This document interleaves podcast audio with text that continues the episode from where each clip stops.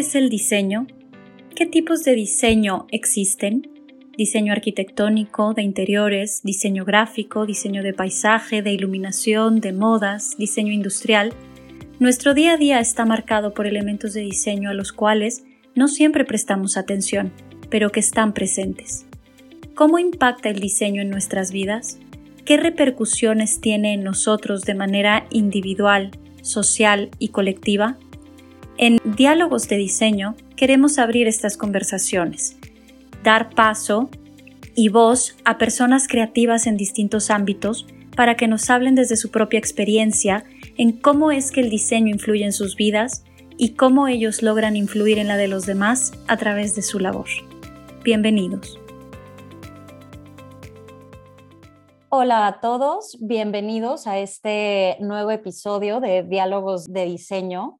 Hoy tenemos un invitado que siempre que yo tengo invitados en este podcast, soy muy feliz y me emociona muchísimo porque de cada uno admiro muchísimo muchas cosas, siempre tienen algo increíble que aportar, pero el día de hoy estoy especialmente emocionada porque tengo a una persona que además que admiro muchísimo, es una persona a quien quiero muchísimo y es un gran amigo y ahorita les les contaré la historia de cómo nos conocemos, pero bienvenido Luis Fernández de Ortega a este episodio, de verdad. Para mí es un gran honor tenerte aquí. No, pues el honor es para mí, te agradezco muchísimo la invitación y estoy también muy emocionado y muy contento de participar.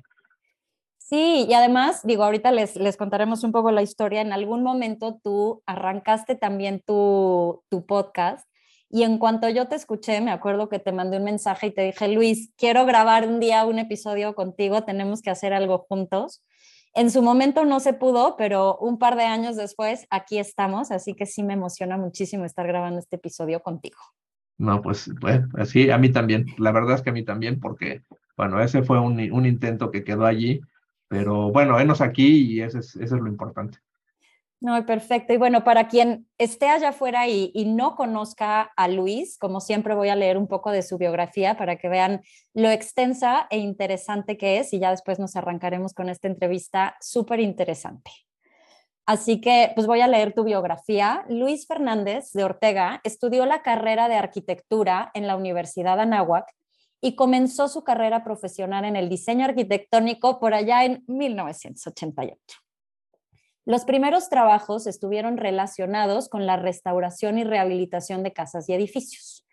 Posteriormente se dedicó al diseño de varios tipos de construcciones, oficinas administrativas, centros de investigación y demás para la UNAM.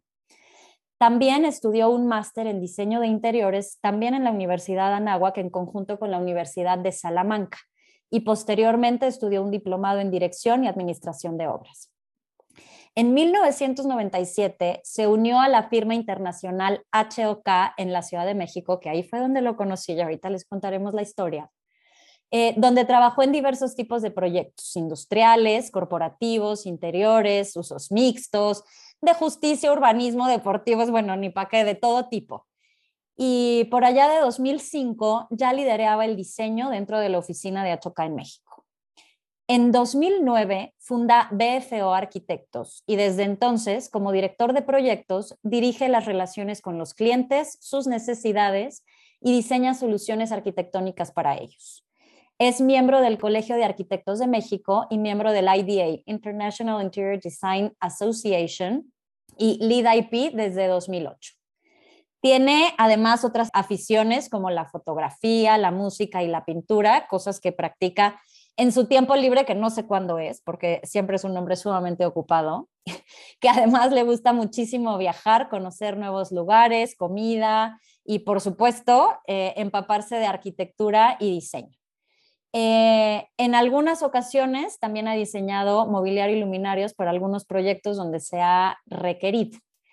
Otra de sus grandes pasiones es la lectura, donde eh, obviamente encuentra disipación mental y en ocasiones muchas fuentes de inspiración.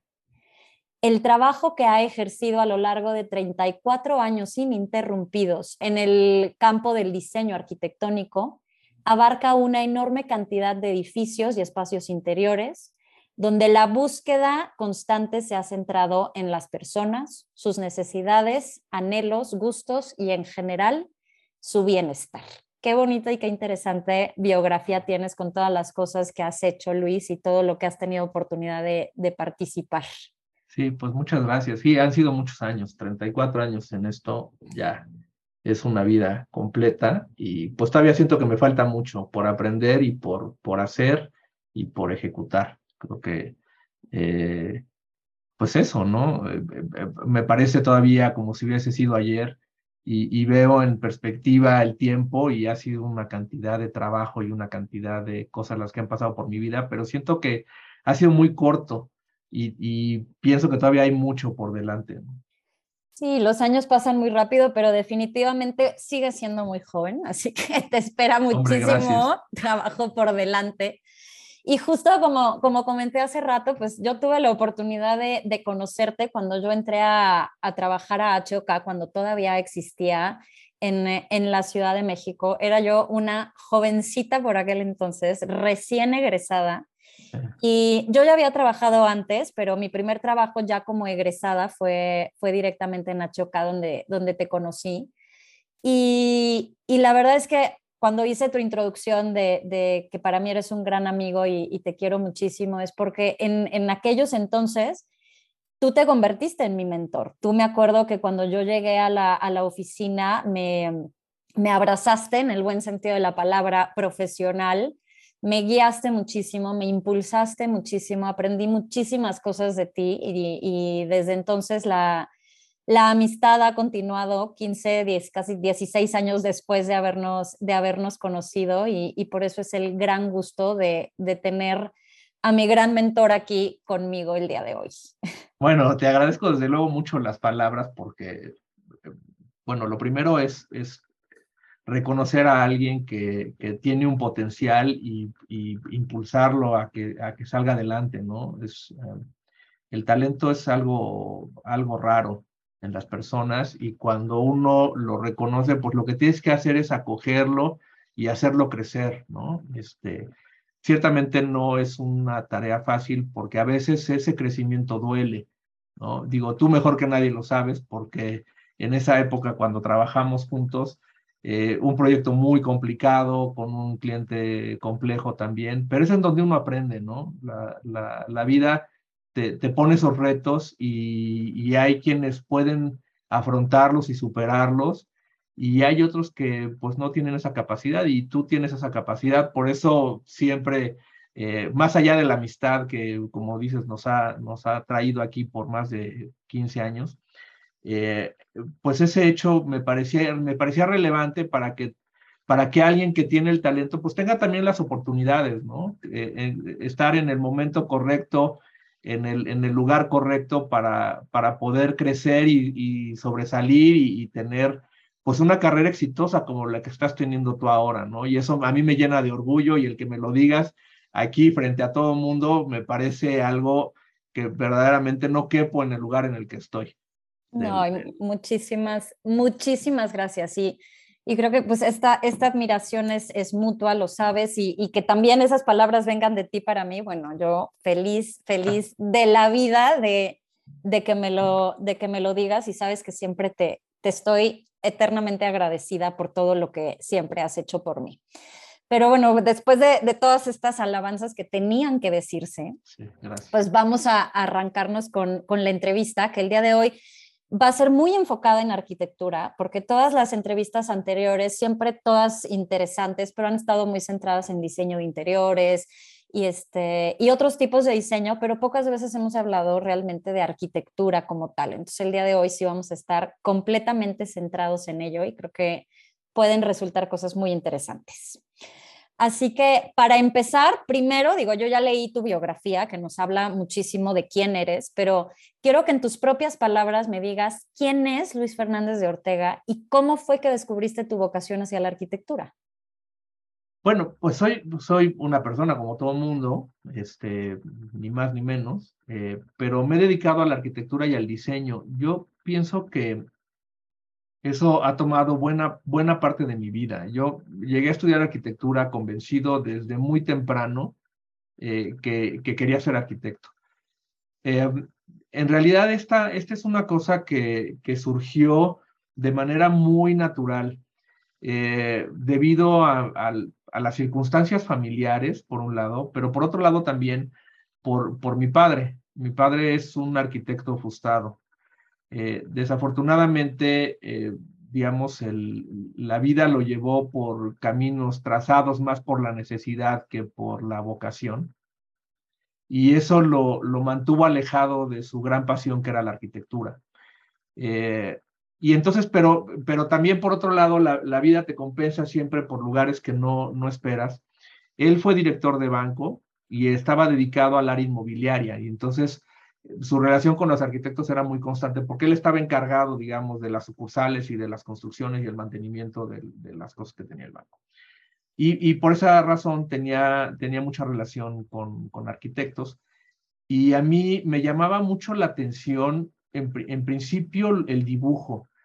Eh, me, me, gustaba mucho, digamos, los colores y ver cómo dibujaban una planta y un alzado y un corte pero, pero realmente más allá del dibujo, lo que me parecía mágico es cómo ese dibujo se convierte después en un espacio, en algo tangible, ¿no? E, es, esa parte me, hasta la fecha me sigue pareciendo mágica, ¿no? ¿Cómo, ¿Cómo puedes concebir algo en la mente, llevarlo a un papel y luego ese papel se convierte en un, en un espacio comprensible para todo el mundo? Y entonces, eh, esa, esa fue el principio de, de, de mi vocación a partir de ahí yo no dudé en que lo que quería era ser arquitecto y, un poco desde la ignorancia de lo que es ser un arquitecto. Yo tenía la idea de que eso, pues era, te digo, los dibujos y ver las obras, porque también visitaba obras, y como que había, había una cierta asociación, pero nunca sabes todo lo que implica, digamos, el hacer un dibujo y luego llevarlo a una obra, ejecutar la obra y que se termine, ¿no? O sea, suena, suena como un proceso sencillo, dicho así en palabras, pero puede tomar muchos años, eh, digamos, desde el diseño hasta la conclusión de una obra. Entonces, desde, esa parte, digamos, del desconocimiento de la práctica arquitectónica, eh, decidí enfocarme en el diseño cuando estudié la arquitectura, siempre, siempre fue lo que me gustó hacer. Eh, y entonces, pues desde entonces estoy en eso, hace, como, como decía, yo terminé la carrera en diciembre de 1988. Muchos de los que nos escuchan seguramente no habían ni nacido cuando yo estaba saliendo de la escuela. Entonces, este, yo creo que en, en, muchos sentidos eh, me siento privilegiado por, la, por las circunstancias en las que me tocó. Me tocó el brinco de la tecnología, ¿no? Entonces, eh, yo, yo aprendí, digamos, a hacer, a hacer dibujos de arquitectura, no arquitectura, pero hacer dibujos de arquitectura en la carrera. Eh, con la, a mano. Claro. Eh, y, y, ahora, pues, las computadoras eh, se han vuelto una herramienta básica. Muy bien. ¿Y qué, es, qué, qué dirías tú, bueno, con, con, esta trayectoria que has tenido, qué es para ti la arquitectura y el, el diseño en general?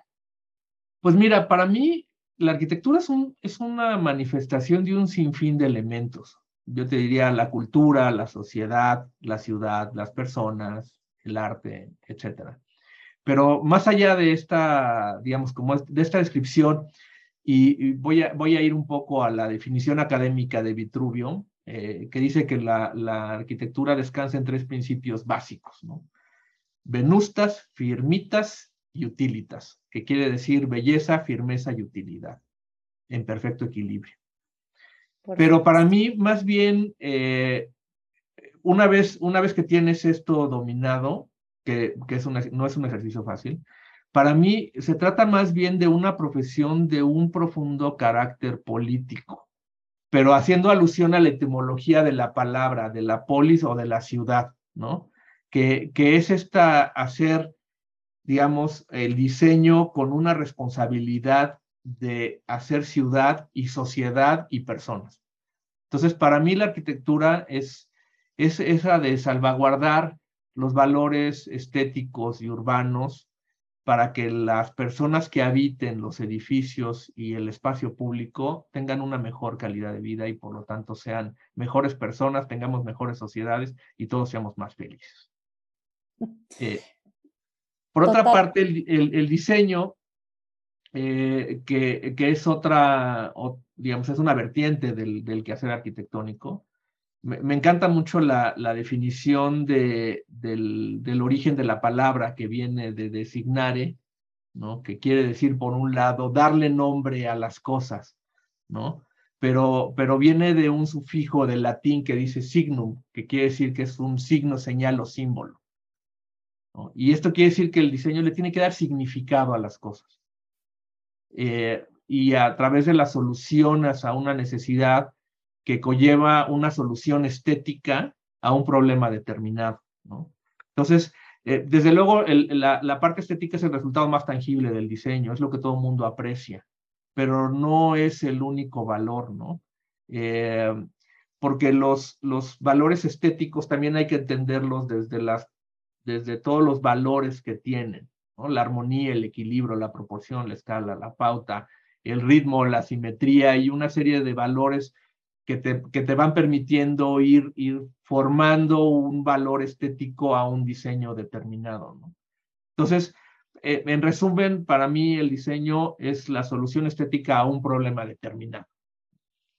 Eso es, eso es lo, como yo creo que definiría rápidamente lo que se No, pero muy bien y qué interesante. Justo, creo que muy pocas veces nos ponemos a, a pensar en de dónde vienen las palabras, ¿no? Y realmente cuál es su significado más allá del, del entendimiento colectivo que ya se tiene de que ya se tiene de ellas. Entonces me parece muy interesante que te vayas a, a la raíz y de ahí el significado que tú mismo le otorgas, ¿no? Entonces eso es, es muy bonito.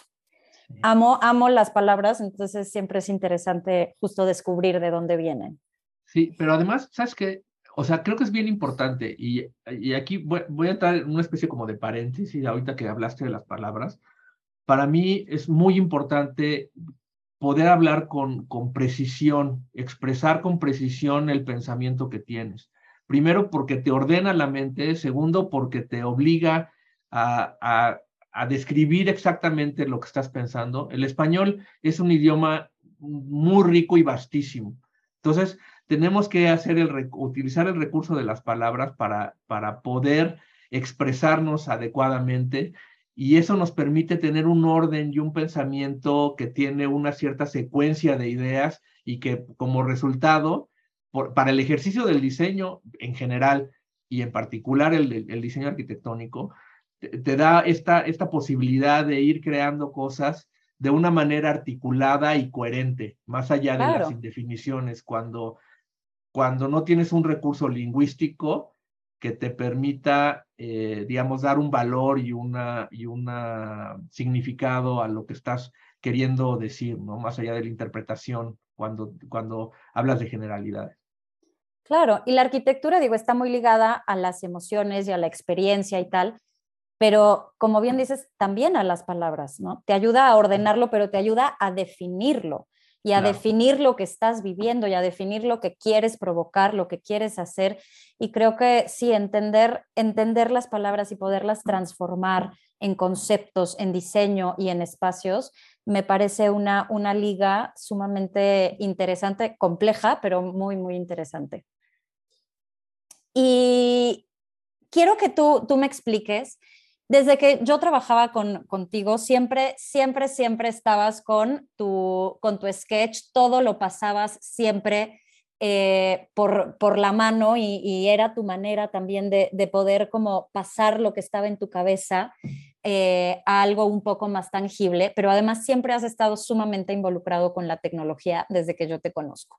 Entonces, quiero, quiero que me expliques un poco cómo ¿Cómo entiendes tú, o cómo, cómo nos podrías explicar tú tu propio proceso de proyecto, desde el pensamiento hasta el dibujo, la ejecución de planos y hasta llegar a la, a la construcción? ¿Cómo vas tú precisamente, ahorita hablando de, esta construcción y todo este proceso, cómo es tu proceso?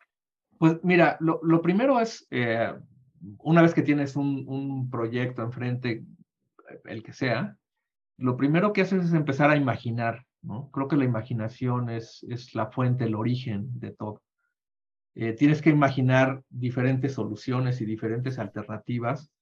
Em, y entonces empiezas eh, imaginando como formas abstractas, generales, y luego en el entorno en el que te encuentras, cómo, cómo es esa relación con las, con las partes que están alrededor de, de, en la ubicación en la que te puedas encontrar, o las circunstancias de un espacio interior, si se trata del diseño de un espacio interior, y, y eh, por dónde entra el sol, por dónde, en fin, eh, circulan las personas, cuál es la utilidad y tal. Y entonces a partir de ahí empiezas a construir en la mente y a imaginar como una infinidad de posibles alternativas que tienes que bajar en el papel, ¿no? Creo que esa es, esa es la parte fundamental. Eh, para mí, el, el, uso del papel es, sigue siendo eh, fundamental porque, porque es una manera de forzar a tu cerebro y a tu mano a que estén, estén en concordancia y trabajen, trabajen de una manera coordinada y, y articulada. Eh, parece un ejercicio, y los que se dedican al diseño saben perfectamente, tú lo debes saber muy bien. Educar la mano es un ejercicio realmente complicado. Decir, que la mano obedezca al cerebro es, es, una, es una práctica que, que, que normalmente toma un esfuerzo muy grande, porque, porque empiezas a tener estos sesgos hacia dónde quieres llevar las cosas y entonces la, el, empiezas a establecer un diálogo con el, con el objeto que estás diseñando o con el diseño en sí, empieza a tomar vida. Y entonces este diálogo, el diseño te empieza a pedir cosas, el proyecto te pide y tú le tienes que otorgar algunas y, y algunas otras no. Y entonces el, el papel, el ejercicio de, de, de, hacer líneas y de, y de, de establecer esta, esta diálogo y este ir y venir en, entre lo que estás tratando de hacer y lo que, lo que estás haciendo te está queriendo hacer por sí mismo, eh, es muy importante. Entonces, para mí, esta, esta situación de enfrentarse al papel y traducir estas ideas en dibujos, en viñetas y diagramas que representan fielmente estos escenarios este, imaginados, es, eh, como decía, pues es un proceso que inclusive algunas veces puede ser hasta doloroso, ¿no? Porque requiere de un gran esfuerzo, y, y la conexión se vuelve, se vuelve fundamental. Eh, después, yo creo que eh, la parte de conceptualización, ¿no? Un, uno cree que la conceptualización, o a veces se piensa que la conceptualización, en mi opinión, va primero que, que este ejercicio imaginativo. Yo creo que es al revés. Eh, más bien, primero imaginas las cosas y ya que tienes más o menos una idea de lo que, de lo que quieres hacer o de cómo podría ser aquello, entonces le pones un nombre, ¿no? Aquí, aquí viene la palabra de la designación uh -huh. de las cosas, le pones un nombre y ese nombre es el concepto. Y el concepto puede ser claro. una situación abstracta, ¿no? No tiene que ser, no tiene que ser una palabra, puede ser un, puede ser eso, un concepto, una idea alrededor de algo. Y entonces, una vez que estableces bien tu idea, todo lo demás se vuelve, digamos, como, como el hilo, el, el, la idea principal se vuelve el hilo conductor de todas las ideas satélite que van alimentando esa idea, eh, digamos, eh, primigenia o esa idea fundamental. Entonces, uh -huh. de esa manera empieza a encajar todo de una manera como mucho más eh, fácil, porque tienes una idea clara de lo que quieres hacer, un concepto.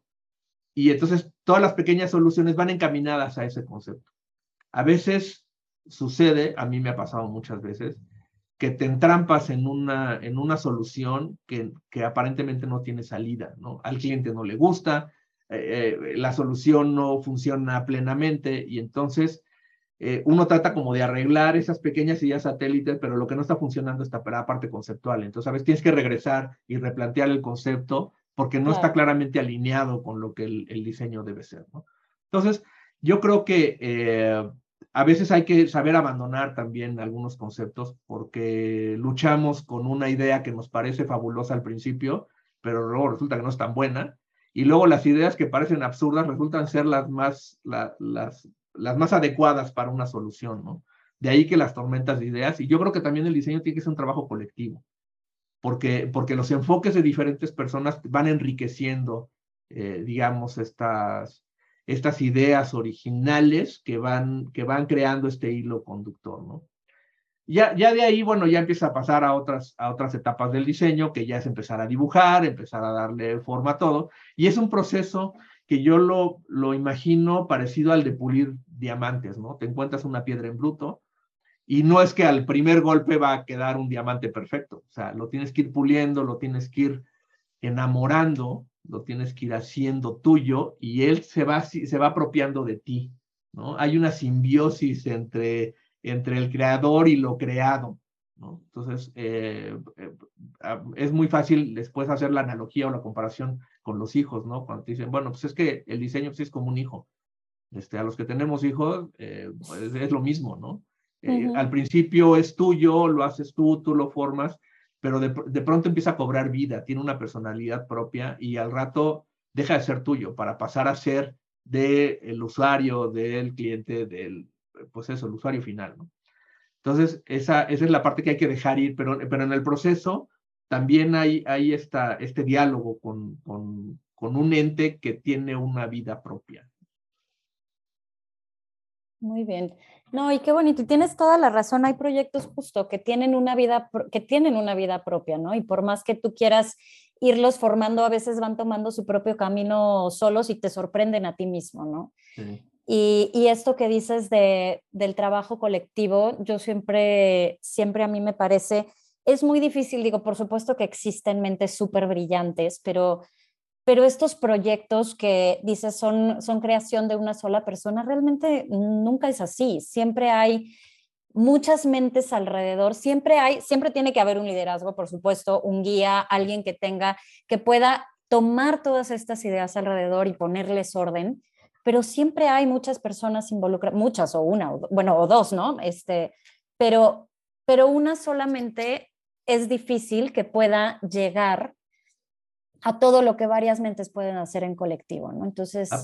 Sí, absolutamente. Yo, yo sí creo que, que digamos, el trabajo individual eh, puede crear cosas importantes, pero el trabajo colectivo hace cosas verdaderamente sobresalientes, ¿no? Este, eh, no puedes tener siempre la, la respuesta para todo, porque siempre hay un enfoque diferente y eso es lo que te da, digamos, la colectividad en el diseño. Y no es un ejercicio democrático, no hay que confundirlo, ¿no? Una cosa es la democracia y otra cosa es la colectividad. En el caso del diseño, o sea, como tú dices, eh, alguien tiene que tomar el liderazgo, ¿no? Entonces, no es el que le guste a la mayoría, sino el que encaja mejor en el proyecto. Eh, y a veces, a veces es un poco contrario a lo que uno piensa, ¿no? No es el deseo personal de alguien, es, es que es el proyecto que tiene esa vida de la que hablábamos, el que te pide cosas. A veces esas cosas, tienes que pelear con él, ¿no? Tiene que se vuelve una lucha, porque el, el proyecto pide cosas que a lo mejor tú no piensas que puedan ser adecuadas y resulta que sí lo son, porque, porque pues así son las cosas, ¿no? Entonces hay que, hay, es, un, es un trabajo de ir cediendo eh, digamos, lugar y espacio a conceptos y a ideas que, que no necesariamente están en tu origen, en tu, en tu imaginación original, ¿no? Sino va creciendo, se va transformando, ¿no? Una, una pequeña planta eventualmente se convierte en un gran árbol y no se parece el, el, el origen al resultado final, ¿no? ¿Por, ¿Por qué? Porque pasa por todo ese proceso de crecimiento y es lo mismo en el diseño. Sí, y esta analogía que haces, como tomar un diamante en bruto e irlo puliendo hasta que realmente resulta, no es un proceso sencillo tampoco, y ni se hace de la noche a la mañana. Y, este, y, a, veces, a veces también es muy difícil que las personas allá afuera, que muchos clientes lo entiendan. A veces en arquitectura, que, que es lo que nos, nos atañe hoy, a veces es más fácil porque los procesos son más largos y te dejan como tomar los tiempos necesarios para que todo vaya realmente encajando. En el diseño de interiores, que es lo que yo más hago en general, híjole, a veces los tiempos corren tanto que no te dan ni oportunidad de, poder pulirlo, pulirlo como, como a ti te, gustaría. Y es lo bonito de la arquitectura, ¿no? Este, que, que, realmente puedes tomarte un poco más de tiempo para que las cosas funcionen como, como tienen que funcionar. Sí, y ese, ese, es, un, ese es un reto, es un, es un factor este, importante. Y, yo, así como, como tú te refieres a mí como tu, como tu mentor, yo tuve mi mentor eh, por, con el que aprendí el oficio de la arquitectura por, por muchos años. Y él tenía una frase que me parece fundamental en el proceso de diseño y es, lo mejor es enemigo de lo bueno. Si tienes una mejor idea para algo que ya está bien, déjalo para la siguiente. Porque también te puedes, te puedes te puedes enfrascar en una lucha de ir mejor, de una mejora continua, y eso te impide hacer que las cosas sucedan. Entonces, el, el, el, diseño tiene, tiene también mucho de valor, hay que tener valor para hacer las cosas, porque al final de cuentas uno está exponiéndose, estás exponiendo tu, tu ser más íntimo, está ahí en cada cosa que haces, ¿no? Esa es la parte más complicada. Y entonces, por eso recibimos tan mal las críticas. Cuando alguien critica algo sin conocerlo, porque lo que juzga es el resultado, eh, digamos, sin el conocimiento de saber cuál es el proceso, resulta muy doloroso porque estás exponiendo tu lado más íntimo y tu lado más vulnerable, ¿no? Entonces, eh, eh, me parece que es, es muy importante el, el, tener eso en consideración, el, el, saber cuándo detenerte, cuándo parar y, luego ir a lo que sigue. Entonces, ese, ese es parte del aprendizaje que uno no termina nunca de, de, aprender o de entender. Sí, tienes toda la razón y siempre nos pasa de, pero puedo hacerle esto y puedo añadirle esto, hijo, y pero ya se me ocurrió una mejor idea y puedo cambiarla de este lado. No, yo no tiene justo esto que dices, aprender a decir, basta, porque si no, esto no va a suceder, ¿no? Sí, fue una mejor idea, pues la anoto y justo para lo que sigue, ¿no?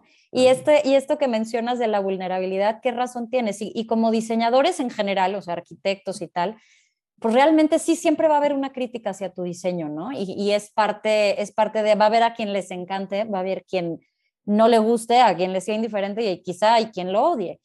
Pero, pero es parte de y decir, bueno, esto es lo que surgió, nadie conoce el detrás y pues ni modo. Y sí es parte de, de mostrar esa, esa vulnerabilidad y, y, no siempre es fácil, pero, pero creo que es parte de la labor de, de, la labor de diseñar. Así es, así es. Y vamos a pasar a temas un poquito más filosóficos. Aquí nos vamos a poner interesantes. Eh, en arquitectura, para mí existen, digo, hay muchos conceptos alrededor de la arquitectura, pero existen dos que me, en los que me gustaría ahondar, que son dos, dos conceptos muy importantes, pero intangibles. Eh, que son el tiempo y la memoria. Entonces, aquí me gustaría, digo, para quien no sea arquitecto y escuche el podcast, porque sí tengo muchos, eh, mucha audiencia que no son arquitectos, van a decir, ¿de qué me estás hablando? ¿no? Pero justo quiero, quiero ahondar en eso, que son conceptos muy interesantes. ¿Cómo concibes tú el tiempo en los proyectos que realizas. Y aquí el tiempo, me refiero, puede englobar como muchas cosas también. El tiempo de concepción y ejecución de un proyecto, el tiempo de la construcción, pero también el tiempo referente al paso del tiempo a través de los años, este, que la arquitectura eh, tiene vida propia. ¿No? Y entonces no es lo mismo la arquitectura en el año de que se construyó y se empezó a habitar a 5, 10, 20 o 100 años después, ¿no? Entonces, ¿qué es el tiempo para ti en la arquitectura?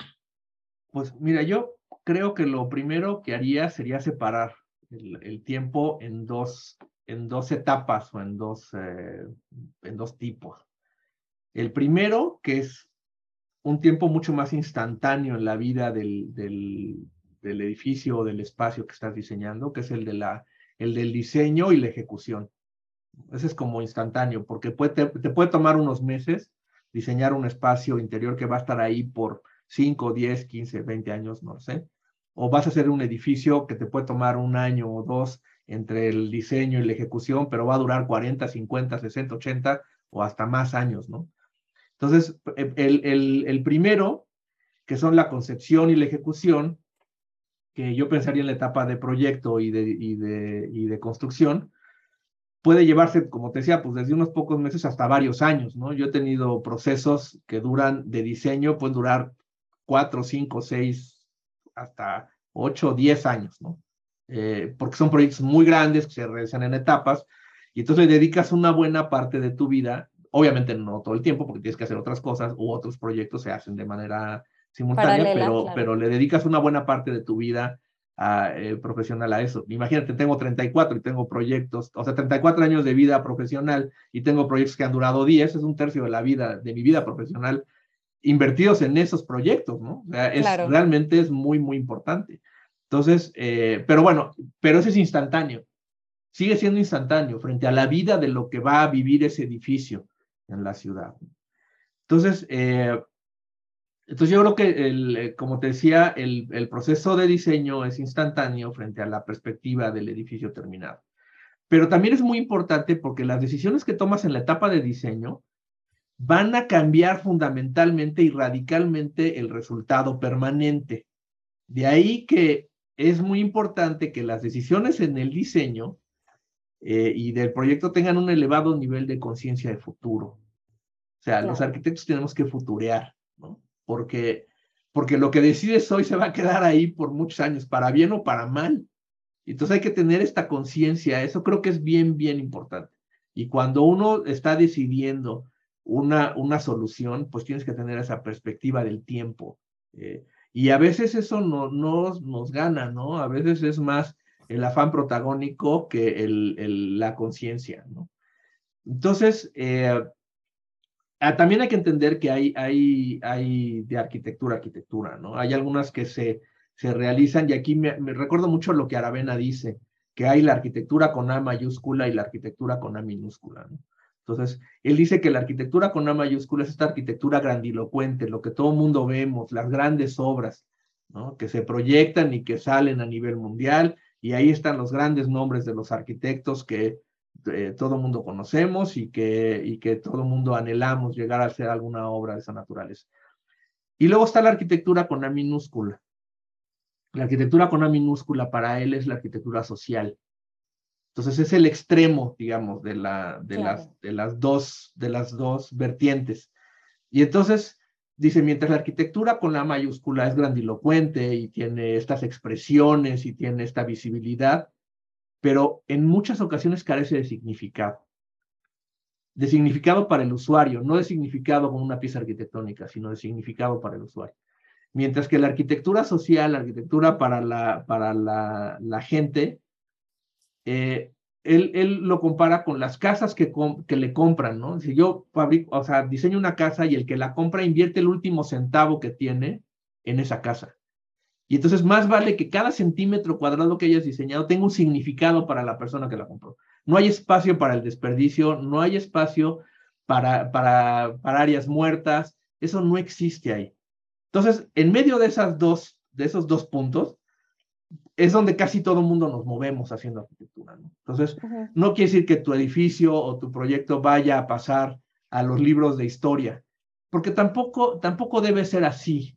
¿No? Yo hago una, una, una analogía con los autos. Entonces, tú dices, bueno, es que todo el mundo quisiera tener un auto clásico, sí, pero eso no te sirve para ir al súper, no te sirve para correr una carrera. Para eso hay un auto de Fórmula 1, para eso hay un auto utilitario y para eso hay los autos clásicos. Cada uno tiene su propia, su propia vocación, ¿no? Entonces no puedes ir al súper en un carro de Fórmula 1, pero tampoco vas a agarrar una, no vas a ganar una carrera con un, con un sur o con un bocho, pues eso no va a pasar, porque cada uno tiene su propia vocación. Entonces, se me hace injusto como hacer estas comparaciones, pero regresando al, regresando al punto. Entonces, aunque, aunque lo, lo, que estemos haciendo no, no esté llamado a ser una pieza clásica, tenemos que pensar también que en ese, en ese tiempo que va a vivir ese edificio, ese espacio que vamos a diseñar, va a tener un diálogo con la gente y con la ciudad. Y entonces ese diálogo con la gente, con la ciudad, tiene que ser un diálogo adecuado, tiene que ser un diálogo que transmita, que le permita a la gente tener un espacio para vivir. ¿no? Entonces, sí creo que el, el nivel de conciencia es muy, muy importante. Y aquí me voy a referir a una, a una obra de, que es una pieza de Paul Valéry que, que habla de, de, la arquitectura, que es Eupalinos o el arquitecto, una lectura fundamental para todo el mundo los que hacemos arquitectura. Es un libro muy chiquito que, que hay que leer. Pero, pero dice una cosa y me va a permitir leer la, la, Adelante. la, la cita. Eh, eh, eh, dice en algún momento, Eupalinos, que es un gran arquitecto, este, reconocido ahí por el personaje, es un diálogo entre, entre Sócrates y, y Fredo, que es el, el, con el que está hablando, que es el que conoció a, a, Eupalinos, dice así, si has observado en tus paseos por esta ciudad que entre los edificios que la pueblan, unos son mudos, otros hablan y otros, en fin, los más raros, cantan. ¿A, a qué se refiere esto? precisamente a eso, que ese es el, el, diálogo, ¿no? Los que son mudos son anodinos y pasan desapercibidos. Otros hablarán de alguna manera, pero lo que tenemos que hacer es que esos edificios canten, canten para la gente que los usa. Entonces, eh, no, es, no es necesariamente importante que sobresalga por entre los demás, porque gracias a eso tenemos el contexto que tenemos. Todo el mundo quiere hacer la gran obra y eso te lleva a que, a que pintes un edificio, qué sé yo, le pongas y focos y, y toda clase de cosas. Y creo que no es así. Tiene que ser mucho más tranquilo, mucho más este diálogo íntimo con las personas. Y el espacio interior se comunica en ese nivel con la gente. ¿no? mientras que las, las, los edificios se comunican con la ciudad. Y como decía, la ciudad hace sociedad y la sociedad hace personas. Entonces, hay, hay que verlo desde esa, desde esa manera. No, claro, y qué bonita comparación haces, porque al final cada cosa que se construye así pase desapercibido tiene un impacto, tiene un impacto en la ciudad, tiene, una tiene un impacto en las personas, quieras o no. Y como tú dices, para bien o para mal, va a permanecer ahí cierto tiempo. No sabes si mucho o poco, o, pero va a permanecer, ¿no? Sí. Entonces, y a veces como arquitecto concebir esto que decías al principio de los arquitectos debemos ser futuristas, qué difícil es, porque tú no sabes lo que va a pasar. Nadie hubiera previsto una pandemia, ¿no? como la que acabamos de vivir. Y sin embargo, tienes que serlo un poco y justo creo que desprenderte un poco de esa de eso que tú decías, esa necesidad de, de a lo mejor alimentar el ego y decir, yo quiero hacer el edificio que, que salga en la revista, que qué bonito y hay edificios que se prestan para eso y proyectos que se prestan para eso y qué bueno que existen. Pero la gran mayoría no, no son así. La ciudad no está constituida de edificios que gritan por todos lados, que muchas veces se intenta y resulta desastroso, porque hasta eh, se vuelve ruido y entonces en este afán de protagonizar de todos los que conviven, pues no termina siendo protagonista ninguno, ¿no? Por supuesto. Además, ¿sabes qué? Mira, ahorita me estoy acordando de una cosa que decía Juan José Díaz Infante. Decía, imagínate los 10 edificios, y aquí quiero hacer un ejercicio para los que son arquitectos, y no arquitectos funciona para todo mundo. Imagínate los, los, los mejores 10 edificios, los que a tu juicio son los mejores edificios en el mundo, el que tú quieras, ¿no? Imagínate que esos son, y ahora los pones todos en la misma calle. Entonces, ve, ve esa imagen y es una imagen que resulta espeluznante. Es horrible. ¿Por qué? Pues porque, porque no están llamados a estar, digamos, en, en su conjunto. Cada uno tiene una pieza, puede ser un, un hito en la ciudad, un, un, elemento que le da identidad a las ciudades, ¿no? Como, como el reloj de Londres o como la Torre Eiffel o como el que tú quieras. Pero son, son hitos. Y, cada, y, y, y, luego la ciudad está, está, está llena de otras edificaciones digo, si ves París, tiene, tiene la, la, la virtud de la homogeneidad. Y a veces es hasta abrumadora.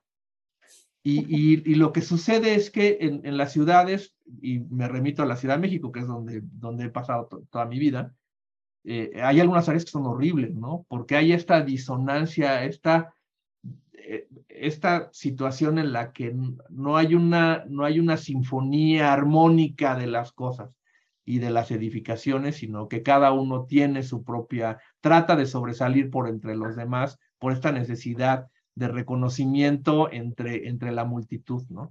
Entonces, creo que hay que ser un poco más humildes en el ejercicio para poder lograr cosas más importantes. Sí, por supuesto. Y, y, aquí quiero, digo, vamos a hablar ahorita justo del otro concepto que tiene todo que ver con lo mismo que estamos hablando, pero hace poco leí una entrevista eh, que se le hizo a, un arquitecto portugués llamado Manuel Aires Mateus, y también voy a, leer la, la, frase que él decía, ¿no? Que es, la arquitectura es el arte eterno, es el que perdura, al contrario que el diseño o la moda, que suelen ser efímeros, en el sentido en que se cambian de, de que pueden cambiar de un día a otro, que en su formulación la idea es cambiar la arquitectura es la que permanece, continúa y se queda en el tiempo. Y, aquí justo se habla tanto del tiempo como de la memoria, que lo hemos estado hablando ahorita implícitamente. Em, precisamente hablando de esto, ¿cómo, ¿cómo entiendes tú la memoria en la arquitectura? Y aquí tiene que ver la memoria de la gente, de los habitantes del lugar, y, también de la misma arquitectura en el paso, en el paso del tiempo. Esta es una pregunta a lo mejor muy filosófica. Sí, sí, yo, yo te podría decir, digo, desde luego Aires Mateus es Aires Mateus, indudablemente, ¿no? Eh, pero yo te diría que concuerdo parcialmente con lo que dice. Ok. Y te voy a tratar de decir por qué. Eh, viendo, viendo desde la perspectiva, digamos, como tú dices, filosófica, como tú sabes y todo el mundo sabe, hay siete artes mayores. Pero de entre las artes mayores, la arquitectura es la mayor de las artes. Eh, ¿Por qué? Porque la, arquitectura es la que crea estilos. Sin, sin, la arquitectura no hay estilo. Todos son corrientes. Entonces, el, último gran estilo fue el estilo Art Deco, porque eh, comienza con una idea o con una filosofía. Y esa filosofía empieza primero en, la literatura, la música, la pintura, la escultura, la danza, el cine, si tú quieres, y al final la arquitectura es la que cierra todo este ciclo para crear estos, estos grandes estilos, que son los que crean esta, esta memoria eterna de la que habla Aires Mateo. Eh, estos grandes estilos se han quedado ahí, ¿no? Los puedes ver desde el románico, que probablemente fue el primero, el primer gran estilo, reconocido como, como, como, corriente arquitectónico, como estilo arquitectónico. Y, eh, y el último, pues ha sido el Art Deco, porque desde entonces no ha habido este cierre de las cosas, ¿no?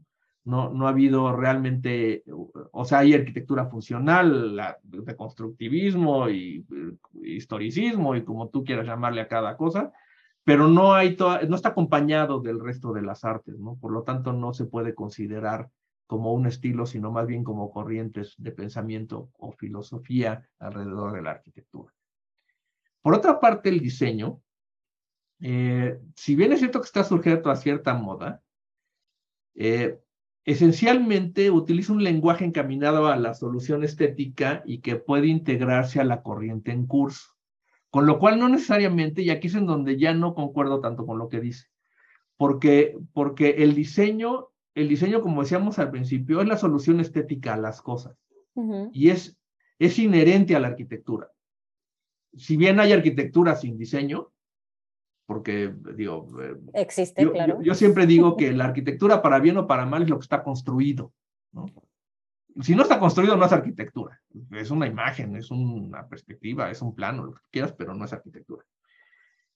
Pero ciertamente hay, vemos construcciones que no tienen esta visión académica del diseño, sin embargo sí tienen algo de diseño. alguien pensó en una solución, en construir un cuarto, en poner una ventana, una puerta, en fin, una serie de cosas que, que no es esta versión educada del diseño, no, no tiene todas estas, eh, como decíamos, valores, ¿no? De la proporción y de la simetría y de la pauta y del ritmo y de todos estos elementos que le dan valor al diseño. Pero yo creo que el, diseño sí es, es más perdurable, no es tan, tan efímero, tan desechable como lo, que, como lo que describe. Yo no lo catalogaría como moda, ¿no? Si bien la moda se vale del diseño, el diseño no es la moda. Yo creo que son dos cosas diferentes, ¿no? Entonces ahí es donde difiere un poco de lo que Aires Mateus dice.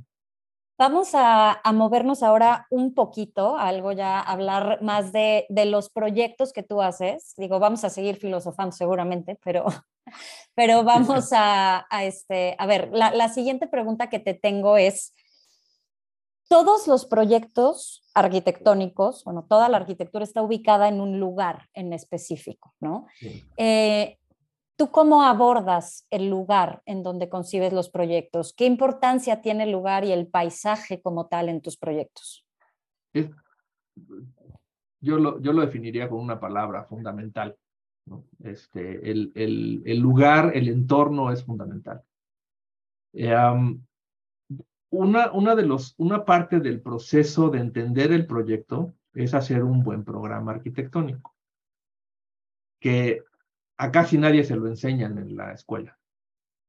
Porque la gente piensa que hacer un programa arquitectónico es hacer una lista de locales, ponerle un número de que representa un área, más las circulaciones, te da un resultado, lo sumas y es el tamaño de lo que vas a hacer. Eso no es un programa. Esa es una, esa es una lista de necesidades y de espacios. El programa es una cosa mucho más amplia. El programa tiene que ver con el entorno, con los hechos, que le llamo yo, y los hechos es algo que tú no puedes cambiar. Y entonces el, el, sitio es algo que no puedes cambiar. Te, te, voy a poner dos ejemplos para tratar de, de ejemplificar lo que estoy diciendo. Eh, tenemos dos proyectos en Monterrey, muy conocidos. Uno es el, la Torre Coy, que en su momento fue el edificio más, más alto del país. Dejó de y en el cual a mí me tocó participar contigo desde su concepción. Bueno, pues tú lo conoces bien. Y entonces ahí, ahí lo, lo que hicimos fue, Monterrey es la ciudad de las montañas, es conocido por las montañas, tiene la Sierra Madre, que es una cosa espectacular, además del Cerro de la Silla y el Obispado y el Topo Chico que anda por allá perdido, pero bueno, ese es, ese es como el entorno el de las montañas. Y entonces, eh, tratando de darle una identidad propia al, edificio, eh, anduvimos viendo las montañas, hay, una, hay una parte que es la Huasteca, que es la entrada, digamos, a la... Eh, si tú ves desde el, desde el aire la, la sierra, es, una, es una sucesión de montañas y valles. Entonces es como si se hubiera arrugado el papel y entonces está, está aquí arrugado, pero son cientos de kilómetros de esta, de esta cadena montañosa, que es una cosa increíble.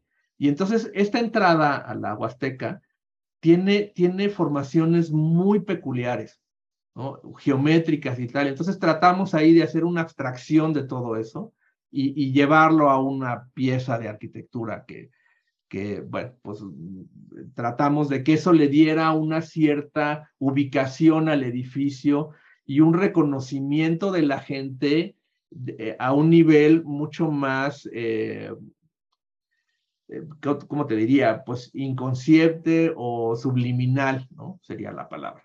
Entonces, de esa manera, pues era una forma de darle eh, identidad a un edificio en una ubicación determinada dentro de la ciudad pero que eso le daba esa identidad. ¿no? Entonces, digamos, es una manera de, recuperar el paisaje y el entorno.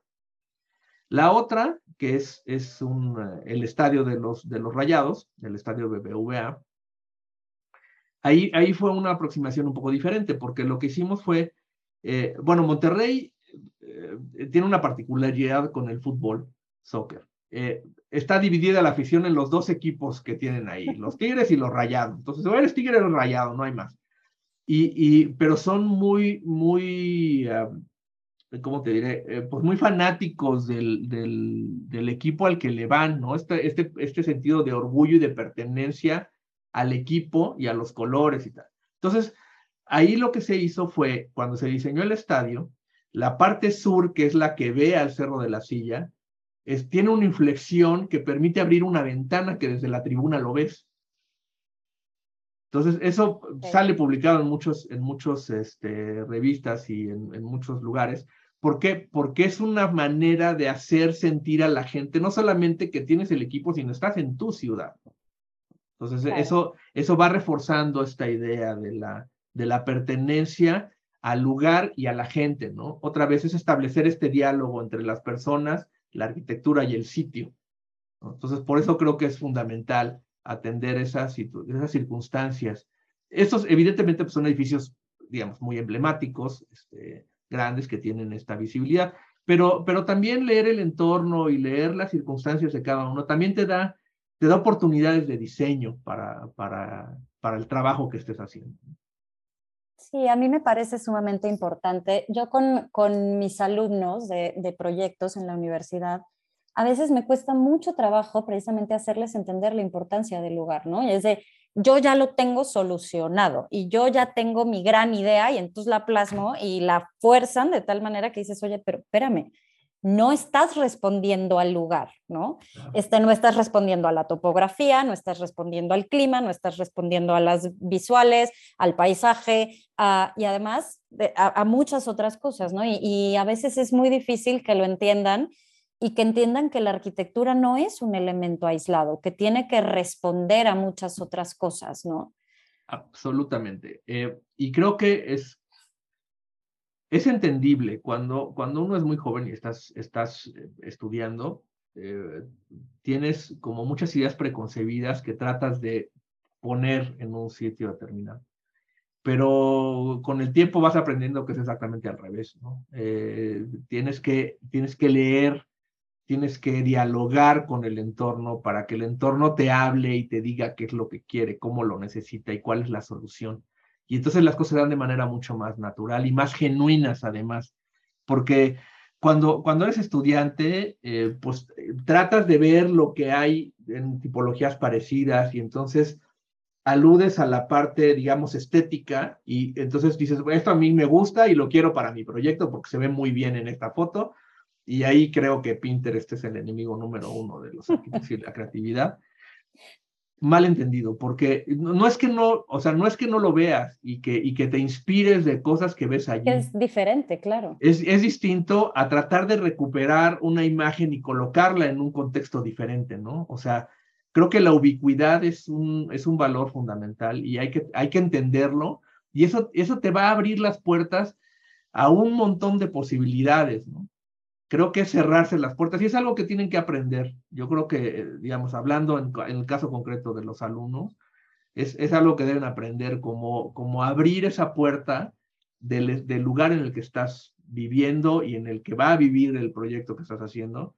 Y entonces te vas a dar cuenta que las ideas van a empezar a fluir por montones, ¿no? Porque, porque hay ese diálogo con el, con el sitio y con el entorno. Sí, claro, es, para mí es, es primordial justamente esto, ¿no? En, entender el sitio. Pero bueno, también es algo que aprendes a leer con el tiempo, ¿no? Muchas veces hay cosas que en las cuales no te das cuenta y con el tiempo dices, pero era obvio, ¿por qué no lo vi en ese momento? Y es parte también de la experiencia y de cómo te vas abriendo y conociendo y entendiendo cómo funciona la arquitectura, ¿no? Y, y bueno, pues eso sí es, sí es un poco de experiencia, pero que hay que encaminarlos un poco más. Que a, veces cuesta, a veces cuesta trabajo que, que tengan esta, esta apertura precisamente. Y hablando de, de, lo que hacen en BFO como tal, yo recuerdo cuando yo empecé a trabajar con ustedes, que en ese entonces era Choca, no era BFO todavía, pero desde que yo entré, ustedes eran realmente los pioneros en, el uso de la tecnología y de la sustentabilidad en México. En aquel entonces apenas se empezaba como a vislumbrar y a entender eh, LEED, que es esta, certificación para quienes nos escuchen y no sean arquitectos, LEED es esta certificación de sustentabilidad hacia los edificios y, el uso de, los programas tecnológicos como, como Revit o BIM, que es este pues modelado inteligente que antes solo era AutoCAD, ¿no? El dibujo por computadora, pero 2D, etcétera. Y ustedes ya lo empezaban a emplear en ese momento y fueron, y fueron pioneros. ¿Cómo, cómo siguen aplicando estas herramientas y, y los conceptos en sus proyectos a través del uso de esta tecnología? Pues mira, sí, efectivamente tenemos muchos años haciendo, eh, tratando de utilizar la, la, tecnología como una herramienta de diseño. Eh, eh, es una herramienta que ayuda al diseño, más que una herramienta que te ayude a diseñar, es una herramienta que te ayuda a comunicar. Yo lo veo de esa manera. El, la tecnología la debes ver de esa manera yo el otro día recordando un poco y regresando al, origen de la plática, cuando yo empecé a estudiar, pues no había, el, AutoCAD empezaba a, verse y entonces era la gran cosa. Y a todo mundo nos parecía fantástico el poder dibujar un plano en, una computadora. Pero no era más que la sustitución de un, de un trabajo en papel por, por una serie de líneas y de, y de cosas en, el, en, el, en, la computadora que esencialmente eran lo mismo, con, con herramientas distintas.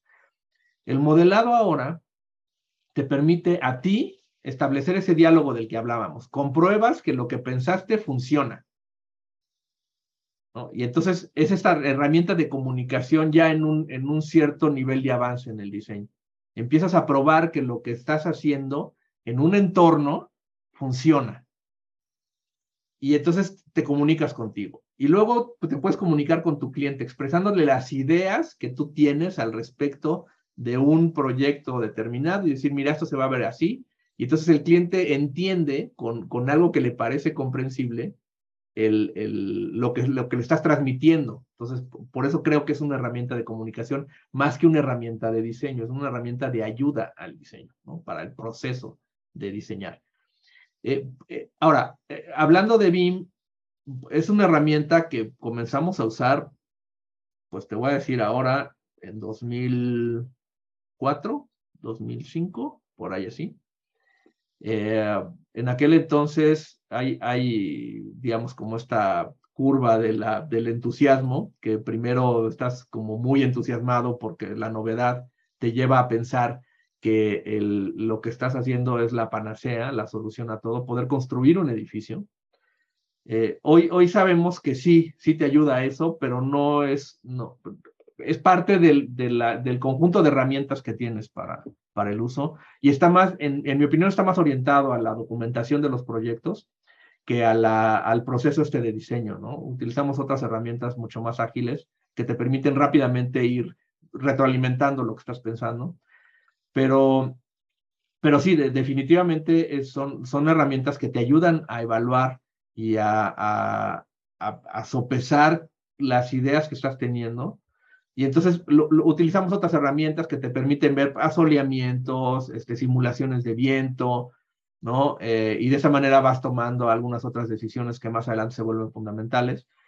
Pero, pero de ese modo eh, lo veo como eso, como una, como una herramienta de ayuda para el proceso de, diseño. Eh, en el tema de la, de la sustentabilidad, te diría que sí, efectivamente, pues yo creo que la, primera, la primera aproximación que tuve yo al sistema de lead fue pues por ahí del año 2000, o sea, tiene 22 años. En aquel entonces teníamos un cliente al que le habíamos diseñado un edificio y estaba buscando una compañía internacional que se lo alquilara, pues casi el 80% del edificio, que era para él una, una, un trato que le, que le ayudaría a recuperar su inversión muy rápidamente y entonces capitalizar rápido lo que estaba haciendo porque el, edificio estaba en proceso de construcción. Eh, entonces, lo hicimos, pero, pero no era un proceso, digamos, que tuvo, no, no, no era una parte de la, de la coincidencia, o sea, no coincidió. Eh, mi socio Juan Andrés, y probablemente más que yo, eh, él, él, digamos, siempre le ha interesado este tema de la, del movimiento solar y de tal. Yo también siendo estudiante, tal vez no, con tanta, con tanta, este, eh, ¿cómo se llama? Sistematización. Me gustaba mucho, primero, que los edificios fuesen eficientes. Entonces, yo recuerdo que tenía un, libro de Gustavo Gili que se llamaba eh, La arquitectura solar pasiva. Entonces, hacía, era, era un, es un libro que, que andaba en la arquitectura del desierto de Arizona. Entonces, ¿cómo con un muro trombe puedes, puedes enfriar un espacio a través del calor? ¿no? Entonces, con, con, esas, con esas cosas en mente, siempre vas diseñando, tienes esta, esta formación o deformación, hacer que los edificios primero sean eficientes desde el punto de vista pasivo y luego le aplicas la tecnología. Entonces, cuando llegó esto del lead, para nosotros era una manera sistemática de probar todas estas cosas. Y regresando al ejemplo que tenía, el, el, finalmente el cliente pudo hacerlo porque nos pasaron una guía de puntos que había que cumplir en aquel entonces. Después se convirtió en el sistema de lead, la primera versión, pero esta era la versión beta que estaba todavía, no era público, no existía, sino era, era una manera de empezar a medir las cosas. Y nos dimos cuenta que muchos de los puntos que venían ahí Digo, no, no había herramientas para probarlo como las que hay ahora, que tienes que cumplir con ciertas normas de ASHRAE y de una serie de cosas para, para que el, el edificio se pueda certificar, pero razonablemente vimos que se podía cumplir y entonces el, el, cliente obtuvo lo que quería, pudo cerrar su trato con el, con el inquilino, que hasta la fecha habita el edificio, esto tiene 22 años.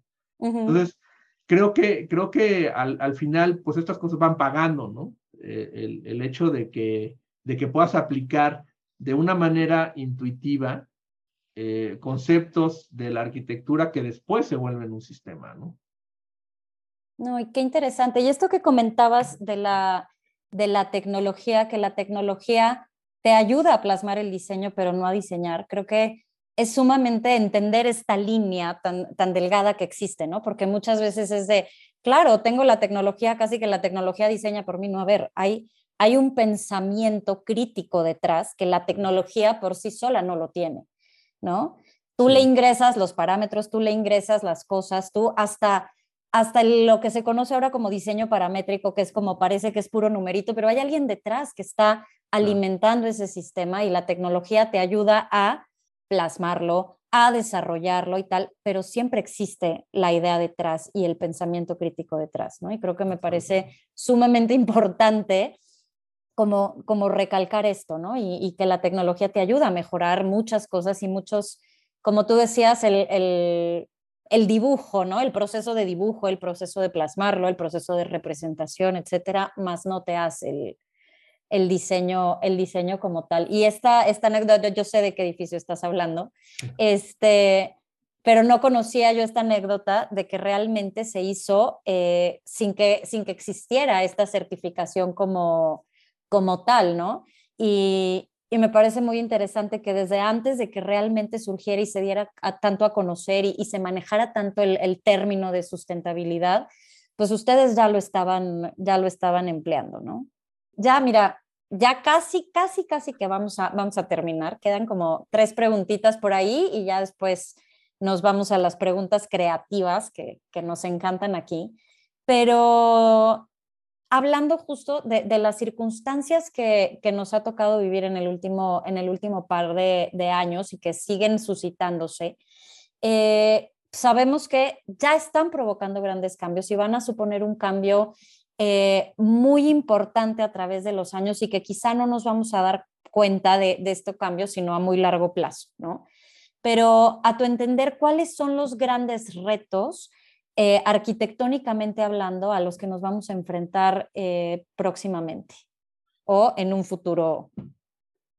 Sí, yo creo que, mira, una de las grandes lecciones que nos ha dejado la pandemia de la que aparentemente estamos saliendo ya con cierta, con cierta seguridad, es, me parece, en principio, la, la revaloración del espacio abierto.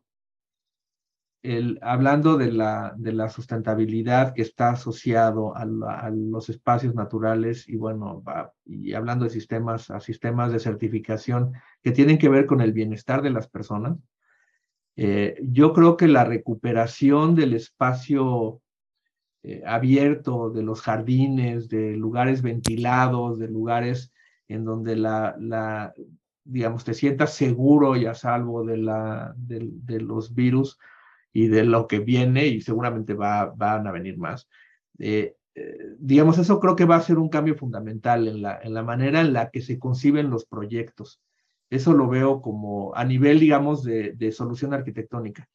A nivel, a nivel social, yo creo que va a ser más parecido a lo que era antes que a lo que pensamos que pueda ser en el futuro, ¿no? O sea, eh, pensamos que, que va a seguir siendo como es ahora y yo creo que eventualmente algunas cosas se van a ir diluyendo. Y, y eso me, me, recuerda un poco la, la, fiebre española, que así la llamaron, en, en 1918, mató 50 millones de personas. O sea, mató más personas que la Primera Guerra Mundial que acababa de terminar. Entonces, fue una cosa espeluznante y eventualmente, pues, o sea, los, obviamente ninguno de los que estamos escuchando vivió en esa época o, casi nadie. Pero los que vivimos ahora esta, esta pandemia, todavía tenemos un poco este resabio del, miedo al contagio a una enfermedad de la que no había cura. Hoy afortunadamente hay vacunas y hay una serie de mecanismos que te permiten entender cuál es, el proceso infeccioso y cuál es la, manera en la que te contagias. Pero, pero cuando empezamos, no había esto. Entonces, ese miedo se va quedando, se va apoderando de ti y piensas que la vida va a seguir siendo así por siempre. Y la realidad es que eh, vamos a retomar una vida social mucho más parecida a la que teníamos antes a la que tenemos ahora. Sin embargo, creo que la gran lección es esta recuperación del espacio abierto y de los espacios verdes, ¿no? no, no solamente el tener una terraza, que ahora ves muchos edificios que tienen plantas por todos lados y, y, eso los hace verdes, pues no necesariamente. Yo creo que está bien como una solución, no es que esté mal, pero no los hace, digamos, eh, ambientalmente responsables. ¿no? Ese, es, ese es un concepto del que ya hablamos antes. Esto más bien es la recuperación del espacio abierto y del espacio comunitario, pensando, digamos, en grandes desarrollos de departamentos y tal, que tenían unas densidades enormes y, poco espacio, digamos, abierto para que la gente tuviera un lugar en donde estar y donde vivir. Entonces, yo, yo creo que eso es algo que vamos a, a, recuperar y se va a quedar por mucho, mucho tiempo ¿no? en, en, el futuro. Más allá de los espacios de trabajo, que también la integración de áreas abiertas, de terrazas en los edificios. Yo veo mucha reconversión en los, en los edificios actuales, ¿no? Como oportunidades, más, más movidos como una oportunidad de negocio que como una oportunidad de, de rediseño de, la, de los edificios. Y creo que eso es lo que realmente mueve. Eh, hablando del tema de certificación, LEED, por ejemplo, tiene tanto éxito porque tiene un retorno de inversión para el que lo hace. Claro. Y entonces en esa lógica deben de funcionar y está bien, ¿no?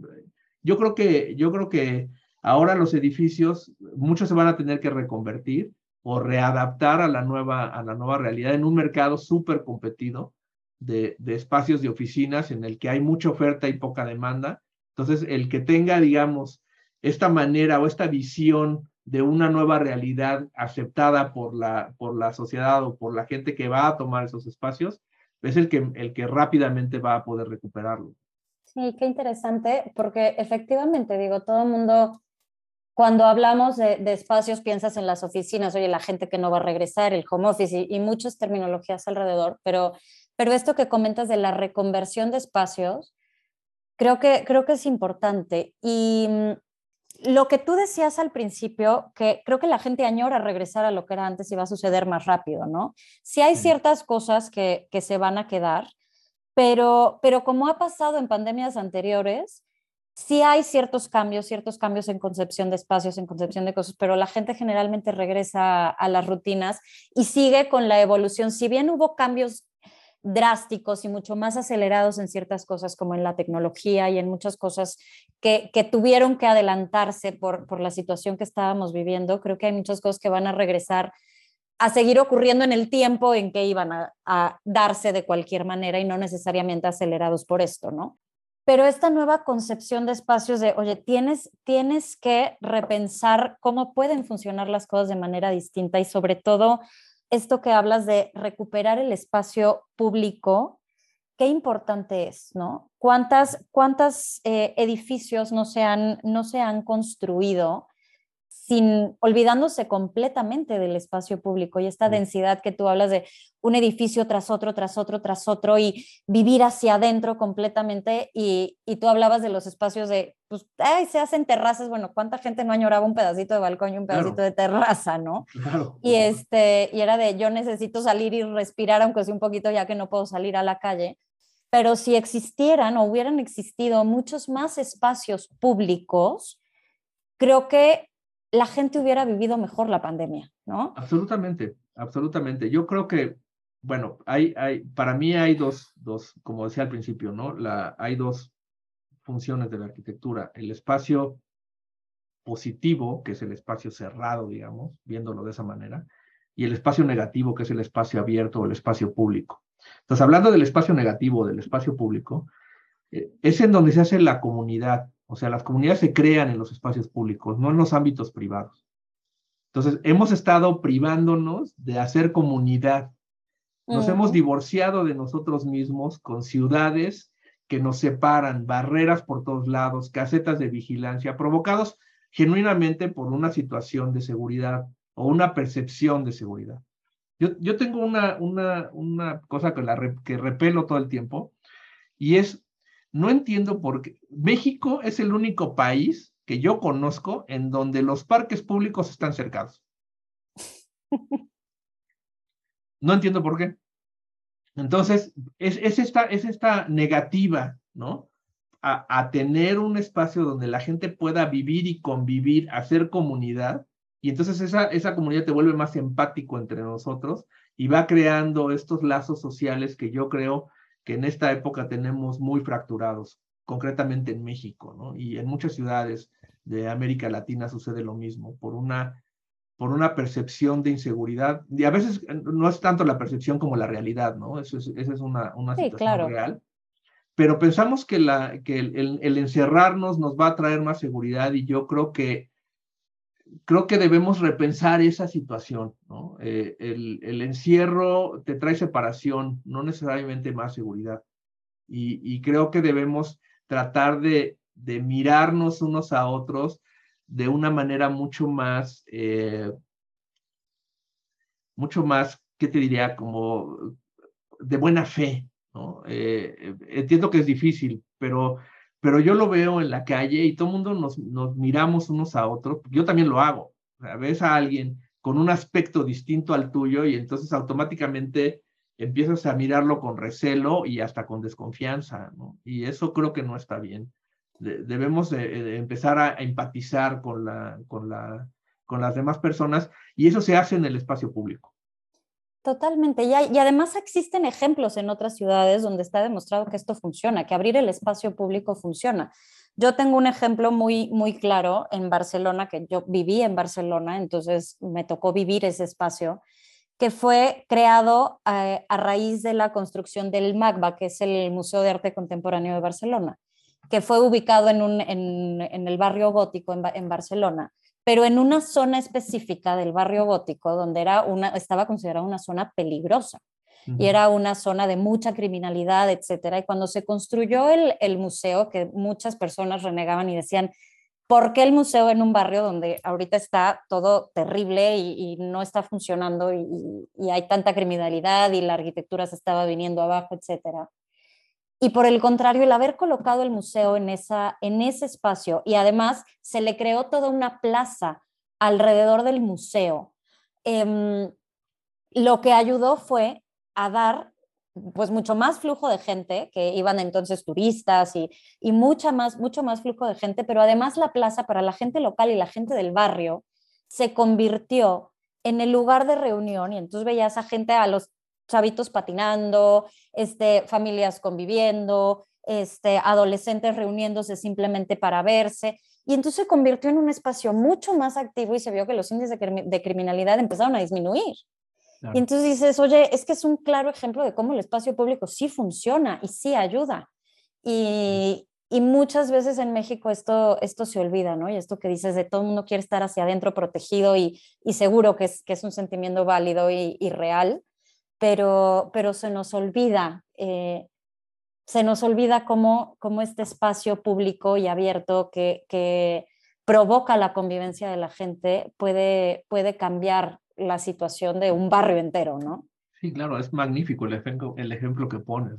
Eh, yo estaba pensando en, otro, ya en virtud del tiempo no, no hablar de él, pero, pero me parece que el, el, este espacio público te crea esta, esta sentido de reconstrucción del, tejido social y urbano, ¿no? Entonces, eh, yo, yo sí creo que que en la medida en la que podamos ser más abiertos en la, en la arquitectura, yo veo muchos desarrollos de pequeños edificios de departamentos en, la colonia Roma, en la colonia, este, aquí en la Ciudad de México, eh, en la Condesa, etcétera, que vas caminando por la calle y lo único que ves son cocheras, ¿no?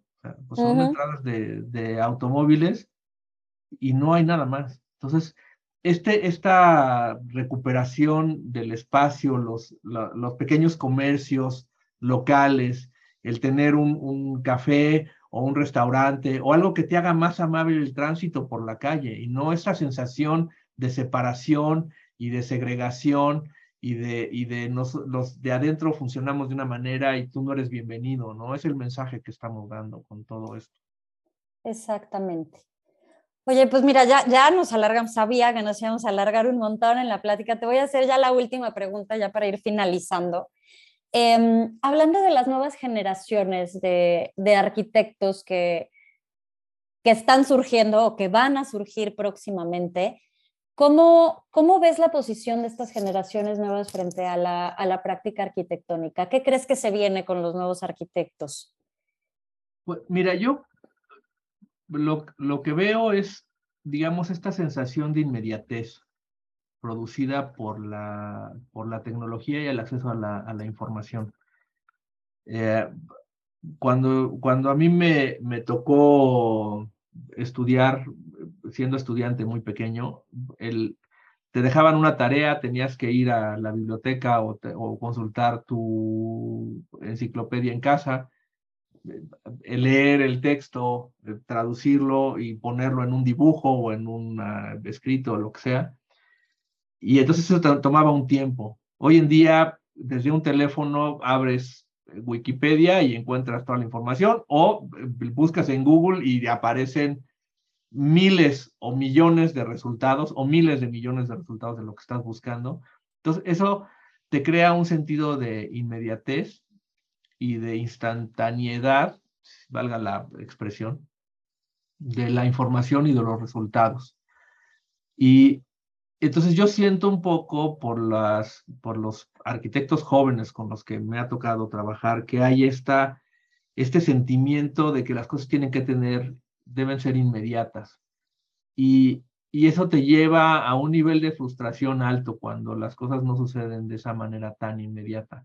Entonces, yo, yo veo un poco eso, no tanto como una, como, como algo malo, sino más bien como una oportunidad, ¿no? De tener acceso a todo eso y entonces tratar de sacar provecho de esa cantidad de información. Creo que el problema hoy en día es, más que la cantidad de información, es poder separar la buena información o la información que te es útil de la que no te sirve. Y entonces creo que ese es un reto para, para las generaciones de ahora.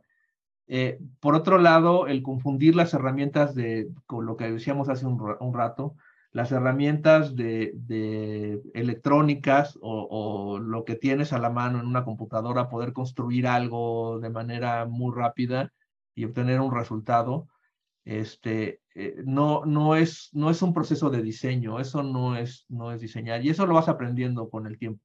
Es, es lo que decíamos, es una herramienta. No, no conozco un programa o una computadora que tenga el comando hacer este, Diseñar un interior o hacer un edificio y le das enter y lo hace solo, ¿no? Como tú decías muy bien, hay una mente detrás que está moviendo todo y que, y que es la que va conduciendo. Las, las máquinas, al final de cuentas, son incapaces de hacer nada por sí mismas. Son, son herramientas más que eso y hay que verlas como, como eso. Entonces, yo, yo lo que veo ahora en las generaciones jóvenes es, es eso, esta necesidad de resultados instantáneos y, está bien, yo creo que ese, eso puede ser una cosa buena si lo, si lo enfocas correctamente y entonces te da oportunidad de ensayar un montón de, de, conceptos y un montón de ideas diferentes alrededor de un proyecto. Esa oportunidad no había antes, ¿no? Tenías que sacar la solución en una sola idea porque había que dibujar planos que tomaban horas y semanas y meses y no había, no había más oportunidad de regresar a hacerlo, ¿no? Hoy en día la, la tecnología te permite redibujar, rediseñar, rehacer este, partes de un plano, partes de un dibujo sin, sin mayor consecuencia. Y eso me parece que es una oportunidad de tener más tiempo para diseñar, menos para documentar. Sí, qué interesante, ¿no? La documentación siempre toma mucho tiempo, pero si puedes ahorrarte en ese, e, e, ese tiempo y dedicarlo realmente al diseño y a pensar y al proceso del detrás, me parece muchísimo más importante. Sí, yo creo, yo creo que esa es la gran oportunidad que hay ahora, ¿no? Este, con, las, con las nuevas generaciones, esta capacidad de mover la tecnología, de, de, la, de la desubicuidad, ¿no? Ya no tienes que estar ubicado en, en, en, un lugar determinado y eso es algo que ahora con la pandemia todo el mundo entendemos porque sigue estando muy a flor de piel.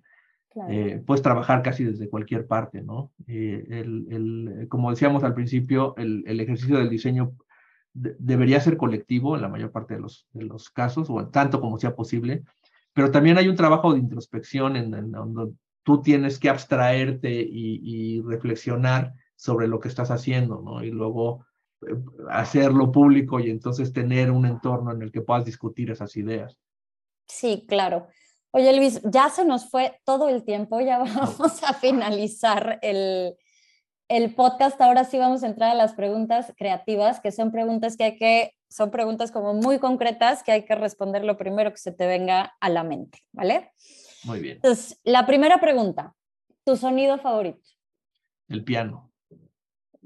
Muy bien. Me gusta el piano porque es, es un instrumento que puede hablar por sí mismo, no necesita de nadie más. Y por eso me gusta mucho.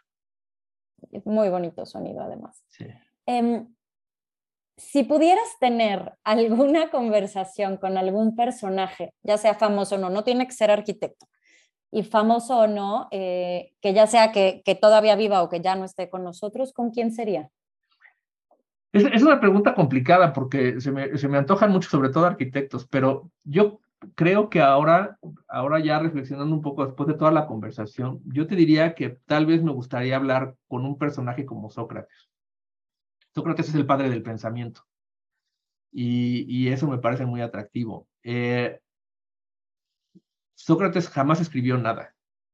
No hay, un, no hay un solo escrito de él. Él fue maestro de Platón y Platón es el que, el que, publicó y el que escribió alrededor del pensamiento. Pero me parecería, me parecería muy interesante hablar con un personaje con él, como él, porque es el, son los fundamentos del pensamiento actual, ¿no? A lo largo de la historia de la humanidad. Eh, un personaje que vivió en el siglo I o II antes de Cristo, y entonces me parece a mí me encantaría poder, poder regresar a esa base del pensamiento y hablar con alguien como él. Qué interesante. A ver, siguiente pregunta. Un diseño que lleva tiempo escondido en el cajón. Ah, sí, tengo uno en particular, hacer un museo. Ok. Me encantaría hacer uno. De, de hecho, mi tesis profesional es un, es un museo porque desde entonces tenía el anhelo y hasta la, hasta la fecha lo sigo teniendo. Espero que algún día pueda diseñar uno, porque me parece, de lo, probablemente las tipologías de edificios, el más interesante porque tiene que tener una personalidad propia, pero al mismo tiempo tiene que ser un soporte para la obra que exhibes. Entonces tiene que ser neutro para que lo que exhibas sea lo que, lo que sea relevante, pero también tiene que tener una personalidad. Se me hace un reto fantástico para como, como diseño. Sí, es totalmente, totalmente un reto diferente a cualquier otro que te puedas enfrentar.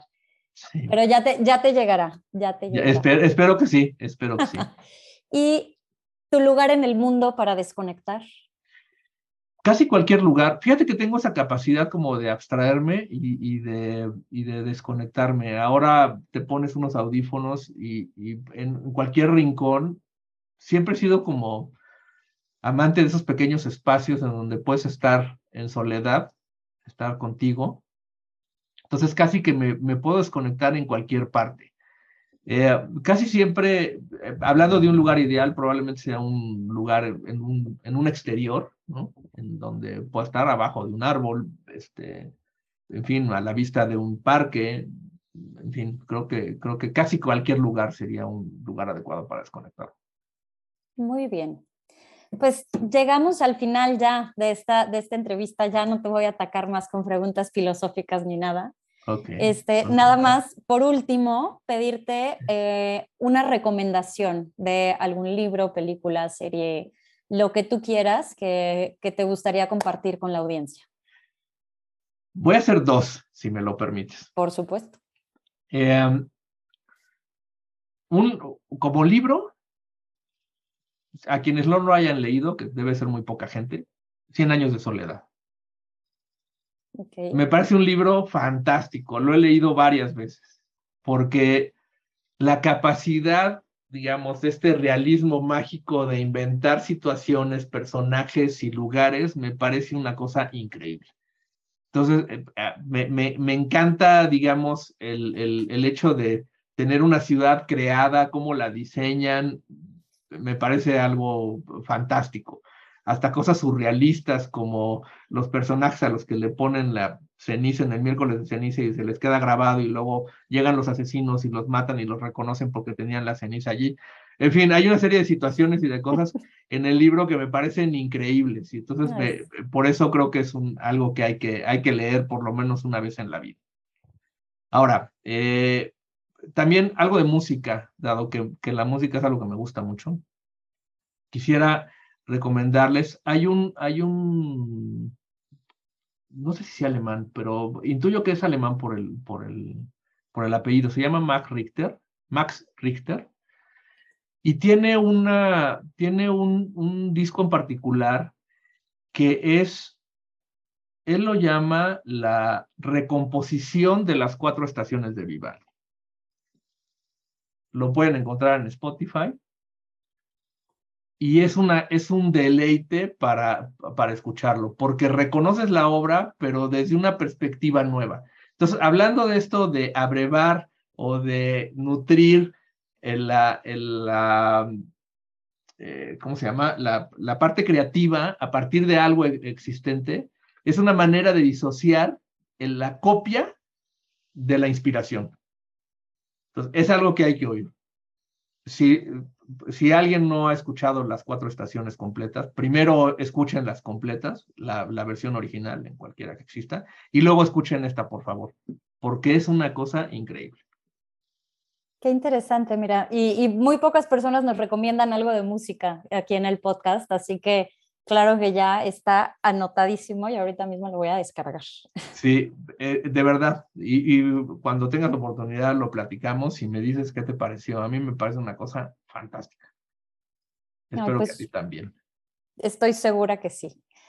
Luis, muchísimas, muchísimas gracias por, por tu tiempo y por habernos acompañado en, en esta entrevista. Eh, yo encantado, de verdad, este, anhelaba poder, poder estar aquí contigo porque había escuchado una buena parte de los podcasts que has hecho. Y Para mí es un honor saber que, que los escucha. ¿Cuándo, me va a invitar a, a hablar un poco? Y mira, hablamos muchísimo. Yo espero realmente que, que haya podido transmitir algo de valor para la gente y para, para la audiencia y para todo el mundo y que se puedan quedar con algo de lo que dijimos aquí y que realmente les haya tocado, digamos, en, la, en el fuero interno y el decir, me llevé algo del podcast, ¿no? Que siempre te llevas algo, pero espero que sea especialmente significativo la participación y el cariño con el que te lo hago para ti. No, muchísimas gracias. Estoy segura, segura que sí. Y así como nos alargamos en la entrevista, lo que la gente no sabe es que llevamos dos horas de chisme antes de haber ah, iniciado la entrevista. que, no nos, que no nos para la boca nunca. Así que de verdad es un, es un placer, Luis. De verdad, muchísimas gracias por tu tiempo. Y bueno, ya, ya nos reuniremos para, para comentar y para ver las reacciones de, de este episodio. Magnífico. Jimena, de verdad, no sabes lo agradecido que estoy no solamente por la invitación del podcast, sino por el favor de tu amistad y de tu aprecio. No, y sabes que, que el cariño es, es mutuo. Así que muchísimas gracias y a la audiencia, muchísimas gracias por habernos acompañado. Nos escuchamos en el siguiente episodio. Muchas gracias por habernos acompañado en el episodio del día de hoy. Disfruté muchísimo la compañía de Luis Fernández de Ortega y espero que a ustedes les haya gustado toda nuestra conversación y habernos escuchado filosofar un poco acerca de la arquitectura y de los diferentes conceptos que existen alrededor de ella. Ya saben que para cualquier duda o comentario pueden mandarnos un correo a xdias.a-medioestudio.mx. Todos los datos de Luis y de BFO los pondremos como siempre en nuestras notas de episodio. Nos escuchamos en el siguiente episodio.